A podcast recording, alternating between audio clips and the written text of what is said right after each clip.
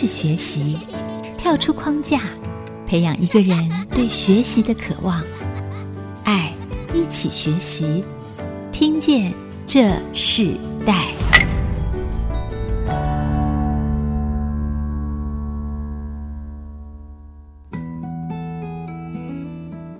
各位听众朋友，大家好，欢迎收听《听见这时代》，我是主持人郭兰玉。今天在《听见这时代》的学习关键词，我们跟大家分享的是一个美学医疗的一个新时代。今天针对这个主题，我们也特别的跟大家分享，因为不论是大人还是小孩，现在很多人都害怕看牙齿。我们知道，现在医学的发达里头，想要有健康的牙齿，除了每天都要刷牙以外，还要定期的洗牙、检查牙齿，甚至很多就是在成长过程中，甚至进到社会的人际关系里头，我们甚至希望自己的牙齿都是非常漂亮的、非常整齐的。会很多人为了这个付上很大的代价，做矫正牙齿、做美白牙齿的部分，非常多多对针对牙齿的新的科技、新的医疗、新的美学，那也挑战了很多牙医们。他们在这个新时代里头面对的医疗技术，甚至一个医疗的美学看法，甚至新的一个专业。我们特别邀请到来宾是位于桃园的艾菲尔牙医诊所的廖朝明院长，来跟我们听众分享这个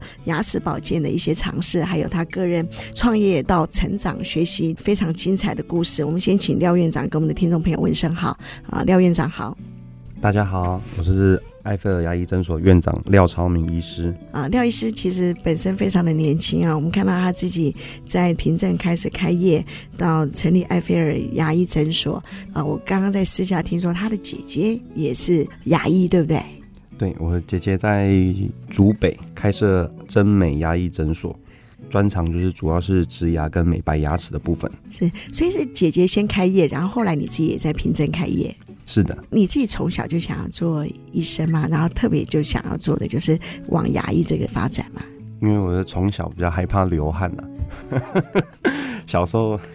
小时候爸爸都会跟我说，你要你要拿锄头在田里面这样辛苦的种田，还是好好念书啊，或者说有能力可以造福人群社会啊。所以我小时候就会很希望说自己对自己的人生是啊、呃，以后的工作是一个呃受人尊敬。能够服务社会的一个工作，这样。那你姐姐也是自己开业嘛？那你自己也是做牙医开业？你们当初是两个姐弟就讲好了，还是你们在念医学系的时候有受到姐姐的影响吗？你做这个行业？主要来讲的话，我自己本身希望成为一个牙医师，是因为我对呃美术方面是比较有兴趣的。譬如说是国小的时候，常常有老师带我去可能做美术比赛，或者是呃拍摄美术教学录影带的部分。那长大之后，可能没有往这方面，呃，相关科系啊、去做研究啊，但是我对美学的部分还是很有兴趣的。当时候可能考大学的时候，针对医学系跟牙医系的部分，就会想说，哎，我的美学专长可以在牙医系有个很好的发展，而且是很直接的、很直观的，就是帮助每个人笑容，或者是说他的门面就可以修复，所以才会想说，我们来念一个牙医系这样子。哦，这个刚刚廖院长提到这个非常奇妙，他因为喜欢美术，结果他在整个发展过程中成为一个牙医哦，这是一个非常特别的过程。那也很鼓励我们所有听众朋友，如果你真的是喜欢艺术和美学，其实在不一样的专业上仍然可以展现自己的兴趣。那后来你自己在中国医药大学毕业之后，你就开始直接开诊了嘛？我在中国医药大学毕业之后，我有先在就是附设医院。呃，先当一段时间住院医师，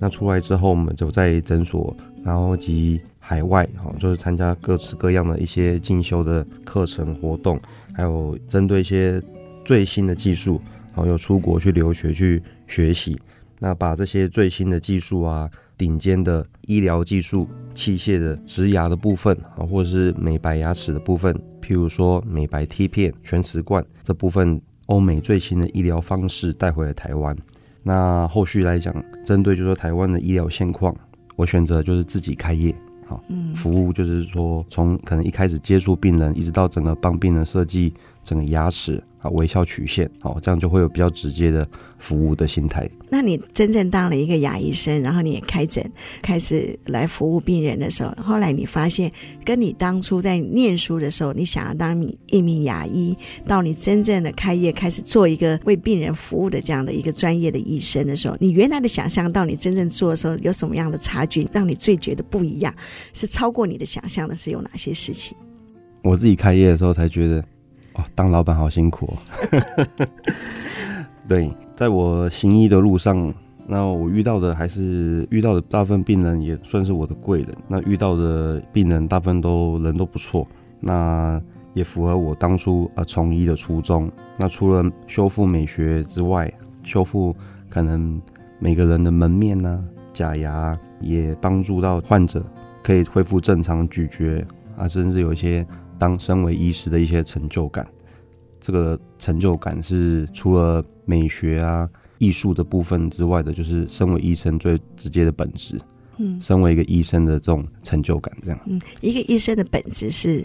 我觉得身为一个医师的本质就是服务，好服务，然后济世救人。那当然，我们是牙医，我们牙医最直接的就是可以帮病人恢复正常的咀嚼功能，恢复他的门面啊，恢复他健康的牙齿。因为姐姐也是牙医生嘛，那你自己也是牙医生，你们姐弟俩会不会姐姐跟你自己在开业的时候会协助你很多不同的病例的一个分享，或是对你有什么样的不一样的启发或帮助吗？是的，姐姐这部分的话，她是非常专业的植牙医师，也是非常专业的假牙医师。那她在这个竹北跟整个大新竹地区都享有盛名，那算是学有专精。而且就是人口皆碑的一个好医师。那他在我行医的过程当中，也遇到很多疑难杂症，也常常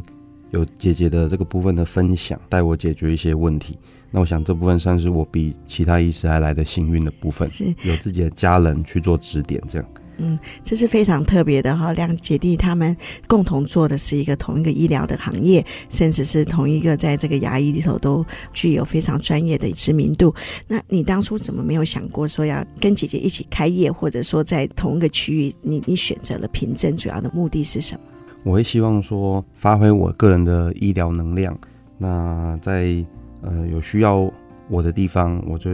帮助更多有需要的人，这样。所以后来廖朝明院长他就自己开拓在平镇的这个医疗的环境。其实平镇医疗的环境和你刚刚他提到的现在的竹北这两个地方，其实都是一个新开发区哦。在原来的城市里头，他们从旧有的文化到一个新兴的城市，甚至到一个更新的一个移民时代的开始。我们看到非常多的一个他们在科技产业，甚至在一些很新的一个这些新时代的父母里头，他们开始迁移他们的脚步到这个两个区域。其实他们很。很多的民众，他们对医疗的观念是越来越新，也更多的期待，尤其是在常常家庭健康保健的部分，包含牙齿的部分，很多人都有不一样的一个想法，甚至新的一个知识。他姐姐自己在竹北开业，自己在平镇开业的时候，他们分别在一个新的区域，可是却在做一个新时代的一个美学医疗的一个新的技术的开展。我们看到牙医的技术在这个时代是越来越不一样。服务了更多病人他们的需要。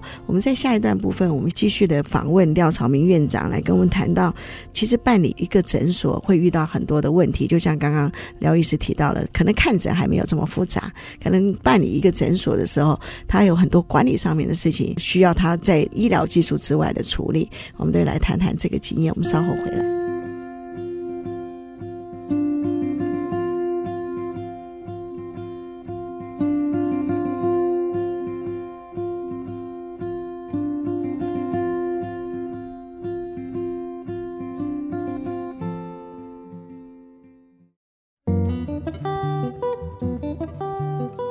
欢迎回到《听见这时代》，我是主持人郭兰玉。今天在《听见这时代》节目里头，我们跟大家一起分享的时代学习关键词，我们谈到是一个美学医疗的新时代。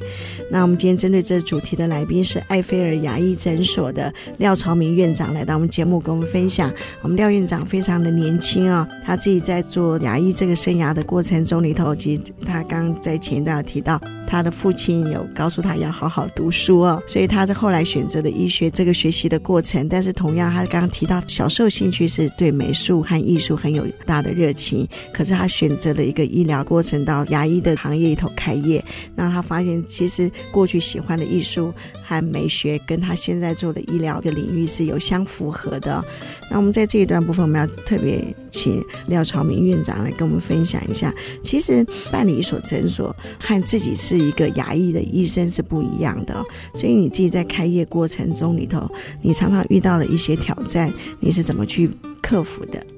开设了诊所，自己当院长之后，面临到的呃，可能不是只有单纯的看诊的问题啊，也有考虑到呃，可能在地化，为当地的民众全方位的服务。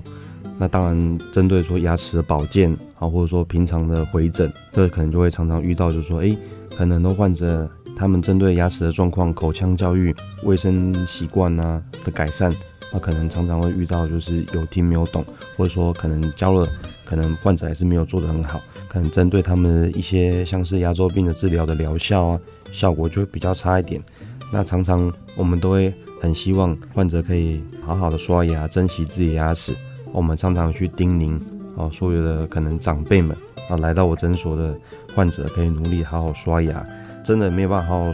没有刷得这么确实，我也会跟患者说，也许你就不用等到半年才回诊洗牙了，你就一个月或者是三个月就可以回来给这边啊，让我帮你去做一些局部的清洁，或者说我再重新教你怎么去刷牙。我们诊所也都会提供可能免费的牙刷。或者一些比较适合牙周病患者的一些小条的牙膏啊，希望我们的患者回去可以好好的刷牙，保健自己的牙齿。那我想这部分就是患者的配合度，有可能就是说他们可能不是这么的了解，我们也要花很大的努力，顺便去做一点就是教育，顺便要做一些卫教的部分，要去花很多的心思。那除了看诊部分之外，这部分也是算是花蛮大的心力的。你刚刚提到一个很好的问题哦，我自己常就是有听没有懂哈，自己的经历哦，明明在那个诊所的时候，医生讲的我都觉得好清楚哦，然后一回家自己刷牙的时候就忘记了。像这种病人应该很多，对不对？你怎么去协助他们有听有懂呢？其实基本上我们医生可能看诊的时候，常常会讲一些可能专业术语啊。有时候偶尔就唠几句英文什么的，其实有时候是因为我们可能思考就是这样思考，当然就是我们会尽量的用白话文去讲解。那有时候可能就是说我们讲的还是比较专业一点点。那像我这部分我都会讲完确实的教学，啊，我也会请我的助理，哎，你再跟那个阿贝或者跟那个阿姆再讲清楚一点哦，他可能听得不是很清楚，或者是有些患者他真的是有重听的，可能他只看到我们嘴巴动了动动了动，可是他。没有听到我们在说什么，所以我会请助理啊，可能针对病人在一对一的就留在位置上教学的，教他确实怎么去用牙间刷，确实怎么去用牙线，好，针对就是牙周病的部分去怎么去做清洁，这是就是我会希望说我的团队可以。带给患者的这个用心，这样是廖院长提到，就是说刷牙这件事也很重要嘛，叮咛，然后甚至教护理人员也教病人怎么做。那我们可不可以在空中里头一个很简单的一个定义，就是说真正可以好好刷牙，这个刷牙呃，你认为的这个真正应该可以怎么样刷牙正确的方式，有没有几个观念？这边很简单的就是提供一下哦，我医生的一个小小的想法。那我会建议，就是说平常一般可能。小时候都有学过背式刷牙法，然后老师也有教过牙线，那这些都是正确的。那原则上就是要多点耐心，每次刷牙都是两颗两颗刷，每个区块就刷个二十下。好，这都是正确的概念哦。我会建议说，平常部分除了左右刷的时候，我们可以增加一点上下刷的部分，针对牙缝的部分清的会比较干净一点点。那再另外一个就是我个人会都会建议我的患者的部分，就一般。我们可能使用牙线，大部分都是说，哎，我吃完饭就先用牙线，用完牙线我再来刷牙。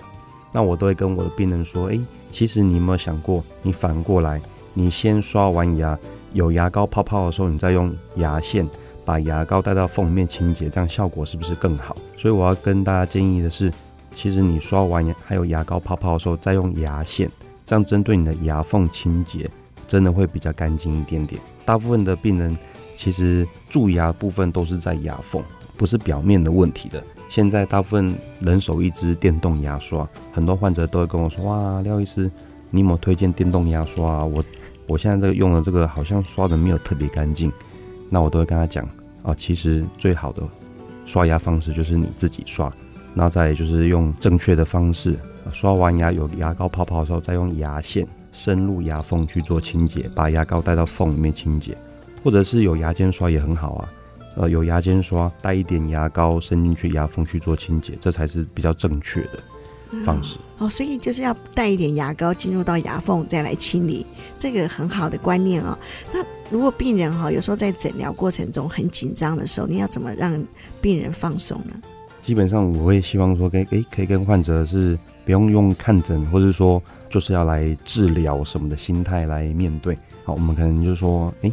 我们是好朋友啊，你先来看看我们的环境啊。那你觉得，哎，你很放心啊？你很放心把你的牙齿交给我啊？你很愿意嘴巴张开啊，让我去做看诊检查的话，那我们再开始。那基本上就是重点是，可能医生端是多点耐心跟亲切。我们的整个诊所的设计也算是比较温馨。而且比较温和的色调跟装潢，那所以说整体的服务来讲的话，我们的环境应该是让患者就会觉得就可以很轻松哦，很放心，好在这个地方好好休息啊。然后我们等一下就医生啊，医生也是你的好朋友啊，会过来这边帮你看牙齿，用这样的方式让患者觉得这个是一个很轻松自在，像当做自己的家庭牙医师的心态来说看诊。你刚刚提到家庭牙医师的心态看诊，其实我看到廖院长应该在服务病人上面是非常有耐心哦。那你自己开一个诊所，你怎么让你的团队整个都是跟你一起有耐心的来对待病人？你你觉得最好的一个方式是什么？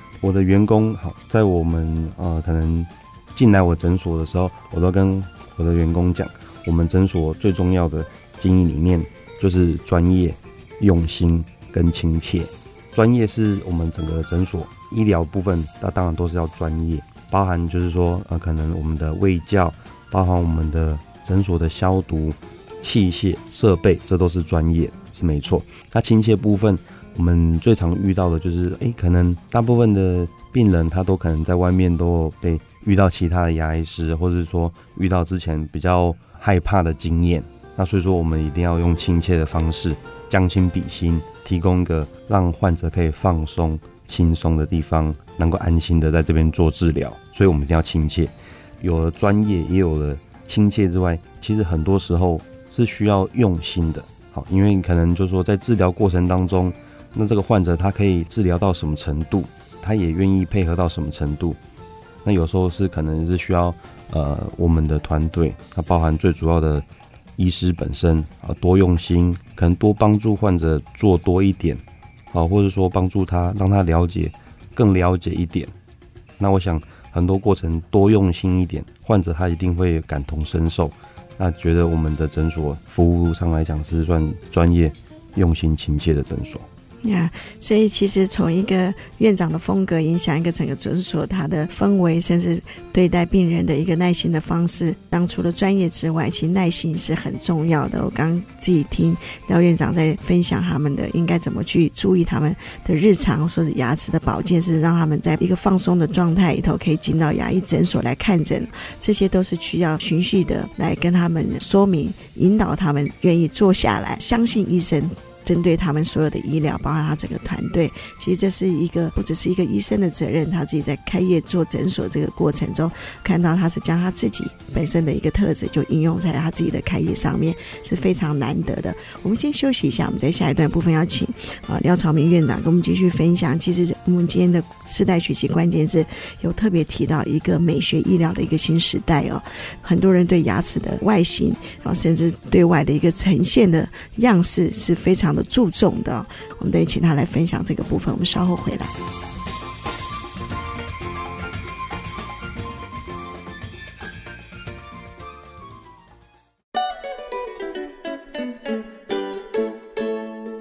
欢迎回到《听见这时代》，我是主持人郭兰玉。今天在《听见这时代》节目里头，跟我们一起在现场分享主题的来宾是艾菲尔牙医诊所的廖朝明院长、哦，他跟我们分享一个美学医疗的新时代的这个课题。那在这一段，我们就要特别要请教廖院长，就是说，因为现在一个新的世代的牙齿的诊疗方式非常的多，非常的吸引很多人，然后甚至更年轻的世代，他们对于自己牙齿的保健，甚至在牙齿的外在的那个美丽外。观是非常重视的，看到很多的广告，也有很多的不一样的需要。那我们是不是可以在这一段特别邀请廖院长跟我们分享正确的一个让自己牙齿可以保持健康又可以保持美观的这样子一个方法？现在有哪些专业医疗的方式比较健康的管道，然后可以提供给听众朋友更好的一个咨询？很多的患者，他可能他可以觉得牙齿没有这么的亮白，或者牙齿没有这么的干净。那实际上有时候。给医师检查的时候，才发现到牙齿牙根很多表面已经脱钙了哦，甚至已经就是些微的蛀牙。那这种情况来讲的话，就不是很单纯的色素沉淀，或者是说刷牙可以去做改善的。那当然有很多患者他可能会觉得说，哎，医师我可能就是口腔里面有那种牙齿的味道。那可能他患者的形容是比较委婉，好，牙齿的味道实际上就是可能会觉得是说有点口气。啊，那这种情况可能就是说牙缝部分也是藏了蛮多的牙结石，所以看起来黑黑的，然后也有也有味道。那所以说，其实我觉得比较正确的方式还是会建议由医师来去做专业的诊断。如果说是牙结石部分，当然需要需要呃由医师去做我们做洗牙的动作，把牙垢都清干净。那如果说是真的已经牙齿表面甚至脱钙了，那可能还是有需要看是用补牙齿的方式。还是说些微的抛光的方式，把牙齿表面确实的清干净，啊，留下健康正确的齿质。那如果说真的啊，自己的齿质很健康的齿质，颜色上来讲的话稍微偏黄一点点，那我们也要去看一下它是不是正常值的范围之内啊。如果是正常值范围之内的话，一般是不是就不用特别的去做美白牙齿啊？因为这样的牙齿才能自己牙齿才能呃用更久啊，更健康。那如果说一般我们牙齿美白部分的话，当然是可以去可能做医疗级的美白，或者是说居家美白。那甚至说，如果说很多时候其实牙齿状况是已经是真的不 OK 了，可能比如说蛀牙太大，那或者是说形状上是比较难接受的，那我们可能就考虑去做个门面的整个的修复，所谓的微笑曲线啊，去做美白贴片呐、全齿冠呐。去把它门面重做，那我们在做微笑曲线设计的时候，就会考虑到，就是可能是从全齿到全齿，好，就是笑起来门面的地方，看是八颗牙还是六颗牙的门面，我们去做个调整，包含颜色、角度、透光度，还有那种质感，啊，去做个调整。呃，现在比较流行的所谓的微笑曲线的设计，这样。我们有时候在做这个牙齿的整形，甚至在牙齿的美观的医疗的过程中，很多病人会担心说，哎，他的牙龈会不会受影响？病人有很多不同的问题。那像这样的问题，病人所担心的是正确的还是不正确？你怎么去协助他们？呃，这里提到这个问题，其实是蛮多病人可能会遇到的。原本看的医师他可能没有讲解这么清楚，或者说。没有想过会，他可能只是做一颗牙齿，可是为什么旁边的可能牙龈啊，或者是洗个牙，为什么牙龈会萎缩？那这部分的话，其实要跟呃原本的医师也都需要多沟通一点。譬如说，病人的牙牙龈可能是浮肿的，那他洗完牙之后，可能清洁干净了，那牙龈已经消肿了，那可能就会露出呃一点点原本的牙根，那当然也有可能会产生一些敏感的问题。有时候可能我们遇到的是。已经蛀牙比较深的情况下，我们可能会去需要去修掉一点点的牙肉，然后才能去做假牙。那这时候修掉一点点牙肉之后，旁边的牙齿它的牙龈当然也是稍微就会萎缩一点点。那这个这部分可能啊就要由专业医师去帮你诊断，然后也要做个呃说明。那他当然有说明清楚，我想如果能够接受，那我们再去做这样的疗程。这比较常会遇到，其实患者。他觉得说，可能牙龈的部分萎缩了，是不是？啊、是不是可能他体质不好啊？或者说，是不是有牙周病更严重了？好，那实际上其实是蛮单纯的哈，就是说你是恢复了健康，牙龈消肿了。好，那我想这部分来讲，针对就是说可能是卫教啊，或者说沟通方面来讲，就医师是需要更多耐心，而且更专业的方式，呃，让患者去很了解，那也很了解他自己的状况，那也了解医生的用心。连我自己都觉得，哎，我有时候看完牙齿，我觉得为什么牙龈内缩？其实这个有时候是因为它消肿了。哦，有很多不一样的产生的原因，但其实医师都可以给予一个很正确的一个观念、专业的一个回应。可是，在新旧世代哈，我们常常看到，因为我们这个节目是一个世代交替的一个话题。我们刚刚谈到，就是说，其实现在新的时代，他们对牙齿的知识有时候真的是比医生还多元。他们常常可能自己用了一些方式以后，再来去寻求医生的帮助，跟原来不一样的一个上个时代的一些长辈们，他们自己看牙齿，常常就是因为遇到了真的很困难了，然后他才会来看医生。自己在看到这个新旧时代的时候，常常最大的他们遇到的不一样的问题是什么？然后你都怎么去服务这样两个不一样的一个年龄的病人呢？是，那其实我们常常看诊的时候会遇到两种类型的病人，啊，他对牙齿是完全没有保健知识，啊，当然他有可能状况很糟，那他平常他可能跟你回答说，哦，我之前都看的是哪一家哪一家，没有牌的啦，意思那家没有牌的啦，啊，没关系，你先帮我那个治疗看看嘛，或者是说有些你比较年轻一点的患者一来，他的知识很充裕，哦，他也很了解很多，哇，噼里啪啦问好多哦很专业的事情，那其实我们。当然是专业部分，我们医师很专业，都可以跟他一一的详细详细的回答。那只是说一个感觉，呃，对医生感觉很像冷水热水一样，好，一直交替。当然每一个患者不同，其实医师第本来就要有这个专业跟着耐心，好去一一的做回答。那我想很多的患者就是可能会遇到，可能之前都没有医师这么耐心的跟他讲解，那或者是说，也许可能阿公阿嬷他听得不是很懂。那没关系，我们都会请患者的家属，比如说可能他带他来的儿子啊或者女儿过来这边，再跟他多讲解，跟家人讲解，解释清楚。那我想这大部分就是哎，回家都会会有人再去帮他照顾他。新时代的患者来讲的话，他们其实会更了解，那他们也很重视自己的牙齿的健康。那针对这部分话，其实我们讲的哎可能很细，他们也会去注意得到。那我想就是说，有时候反而是他可能就是说，他们会被一些特殊的一些小小保健产品啊或什么的，可能会比较误导一下方向。那我们也是常常在做这方面的。保健跟卫教这样。你看，刚刚院长很保守，谈到特殊的一些牙齿上面的一些呃会运用的一些产品，就就像刚刚你提到的这新时代，那他们常常就会在广告的部分，他们就去使用这些产品，最后他们还是需要到一个专业的医生的面前来咨询这些产品其实是不是可以用的，对不对？那是不是可以针对这些来做一个特别的提醒呢？那其实一般的牙齿美白部分的话，就像我刚刚有提到的，如果说一般我们可能先给医师做一个专业的诊断，你会了解你的问题是需要呃清洁牙垢啊，还是牙齿要表面抛光，还是真的齿质部分不是很健康，它需要去做重整。那如果说呃很单纯呢，呃可能在家只是想要做诶、比较简单的这种可能就是清洁方式的美白的话，那我想一般大部分的牙膏呃清洁的效果都不错。那如果说有一些美白美白牙膏部分的话，它是会有一些可能物理性的颗粒，它可能去用物理摩擦的方式去把一些牙垢去刷掉。那这部分来讲的话，还是会建议要选择比较软毛的牙刷去做清洁，效果比较不会伤到自己本身的齿质。那当然就是说美白牙膏有很多种，那我想这部分来讲的话，可能我们就是建议就是含氟牙膏，然后再就是说有卫署字号的这些产品。那可能会是会民对于民众来讲是比较安全的。那如果说真的，其实有时候患者不是很清楚啊，像我的患者有时候他跟我说，医师，我用的牙膏都是什么什么法国带回来的，意大利带回来的，都很高级诶。那我说好啊，那你来给我看一看。那我们可能就要了解说，他的那个牙膏是不是真的是有帮助到你，还是说它只是一些可能草本啊，可能一些单纯的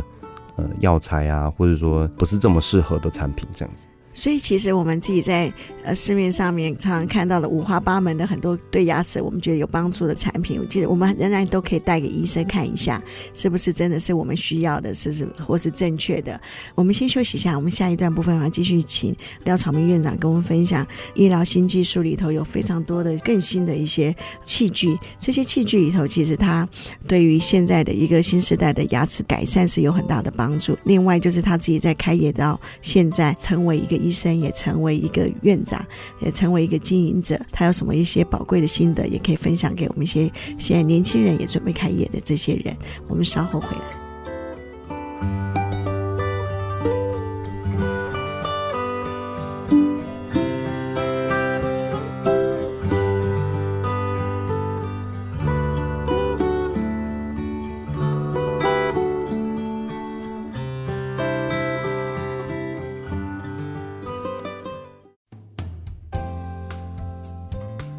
欢迎回到《听见这时代》，我是主持人郭兰玉。今天在《听见这时代》节目里头，我们邀请到现场来宾是。艾菲尔牙医诊所的廖朝明院长来跟我们分享，在这世代的呃牙齿的医疗保健的正确的观念，还有一个美学医疗的这个新时代发展。那我们在这一段部分，我们要先请廖院长跟我们分享一下，因为我们刚刚其实前段有谈到，现在很多的牙齿的一个美观美白，甚至很多的在外形上的诊疗的一个新的方式。但我其实也看到医疗器具的进步，也带给非常多病人和医生在运用上和病人看诊上面很大的帮助。我们可不可以在以牙齿来看的话，现在有很多数位化、自动化，甚至智慧化的一些机器都是越来越新颖。我们可不可以在这一段分享一下，这到底现在整个医疗器材它的突破和演进是有哪些？现在的牙科呃，主要也是进入就可能数位化的时代了。那数位化时代来讲，就是说我们可能就是由电脑可以辅助做很多很多的设计。牙齿在要去做设计、做假牙，或是设计要去做植牙的时候。那我们可能传统的话都是齿模师，可能技工所他们会去用可能雕蜡的方式，先去呃慢慢慢慢做出牙齿的形状，啊跟医师沟通，哦看是哪个部分要去做调整。那其实这样部分是比较久一点的。那现在比较新的方式，可能就是我们可以呃把这些设计的原理、方式、技术，还有这些经验传承，然后直接呃融入啊到我们的电脑软体里面。所以我们可以直接可能当场，譬如说跟把牙齿去做个可能是摄影啊，或者说拍照，我们可以把牙齿的形状呃截取下来之后，在电脑上就可以直接设计出假牙的形状喽。那这样的话，就是你可能在还没做假牙之前，你可能就会知道说，诶，我之后做完的假牙可能是长什么样子哦，那就差很多了。你已经就有一个概念说。我如果还没做假牙，可跟我有做假牙，长相都不一样的，门面都不一样了。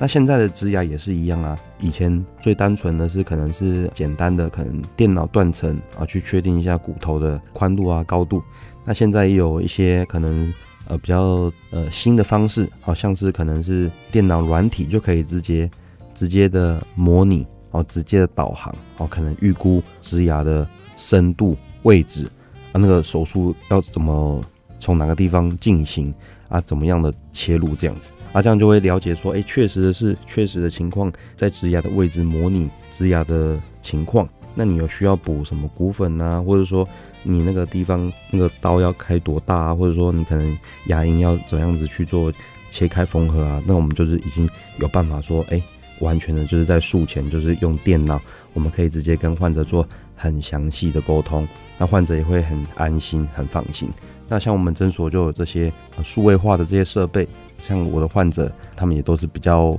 放心啊，有我们这样的一个服务啊，这样的一个专业程度这样。刚刚廖医师提到，就是说，其实现在的整个的牙齿医学里头的新的医疗器材的进步是非常非常的快速，也更精细，也更精确哦。我相信这投资这些设备其实也不容易哦。那你自己在开业到现在过程里头，你觉得带给你最大的一个成就是什么？这部分来讲的话，啊，回归到我当医师的初衷，那我想我们的诊所啊，经过就是这么用心的这个规划。哦，然后还有就是筹备啊，包含就是我们的设备跟环境，那还有就是说我们的整个团队的运作，可以直接的把我们的呃我们的用心啊跟我们的医疗专业啊，能够就是完全的照顾在来我们诊所的病人身上。那我心想我们的我们诊所这样的团队的合作，目前也赢得患者的信赖跟肯定，呃，也有一定的口碑了。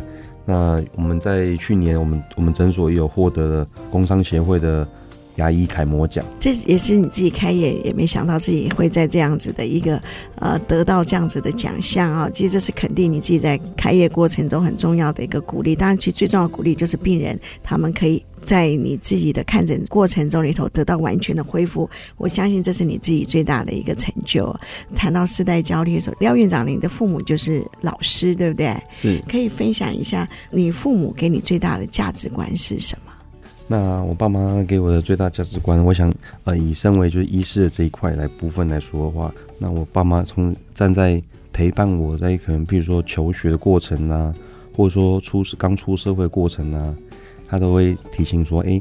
当个医生要要医者父母心，要医德啊，甚至说能够我们能够多帮助人的就做多一点。然后爸妈也会啊，常常就是可能啊跟我聊聊天，然后说。会想要知道说，哎，那儿子啊，你最近做了什么，帮助了什么样的事情呢？你最近又帮助了什么人呢？那你最近的病人什么情况？那每当他听到就是说，哎，我常常在帮助别人，或者说有一些医学方面的照顾服务的成医疗成就的时候，爸妈就会都会觉得很欣慰，好，会觉得说，哎，我们真的是身为医者，医者仁心，那有发挥我们的专业再去照顾我们的患者。嗯，你自己最多的社会资源和辅助里头，你常常对象或是最想帮助的对象有会是哪些人？我只希望就是说，发挥我的医疗专业啊，缺牙跟牙痛的患者，我想这是最直接帮助到人的部分。嗯，好，那我们节目最后的时候，我们再请廖医师跟我们分享，就是说，呃，有些年轻人他未来想要从事医疗的工作，尤其是牙医这个行业的时候，可以给他们一些宝贵的建议吗？我希望，呃。当身为一个牙医师，我觉得我们最主要的是，我们可能需要呃需要有热情。那当然，我们也希望说，希望我们可以再去针对美学部分去做进修。那牙医的部分，呃，是可以照顾到一个人的整个的门面，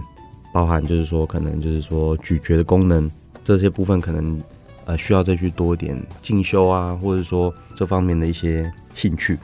那我想，如果有针对可能希望就读牙医系的年轻学子部分，呃，多一点这方面的一些美感的培养，这样子。嗯，好，那我们今天也非常谢谢艾菲尔牙医诊所的廖朝明院长啊、跟我们分享今天非常宝贵的他自己在他人生学习的过程里头，他从事了牙医这样子的一个工作，甚至他自己开业在这个凭证，除了专业之外，他的耐心和服务是他当医生很重要的一个态度。看诊的过程中，他跟病人，其实，在医病关系上，我们知道医病关系并不是这么容易啊、哦、去建制的。有时候在医病关系中，有时候会非常的紧张，有时候可是透过医生的专业还愿意服务他们、愿意帮助他们的过程中里头，我们就可以看到那个医医病关系是可以长期的，甚至他整个团队都必须要跟着他一起来服务病人，这不是一件容易的事。但我们看到他都一一的克服，甚至在自己的这个专业领域中越做越好，得到非常多的奖项，这是超过他自己原来所预期的。当我们看到他自己对这个行业最大的热情才是一个很重要，他延续下去发展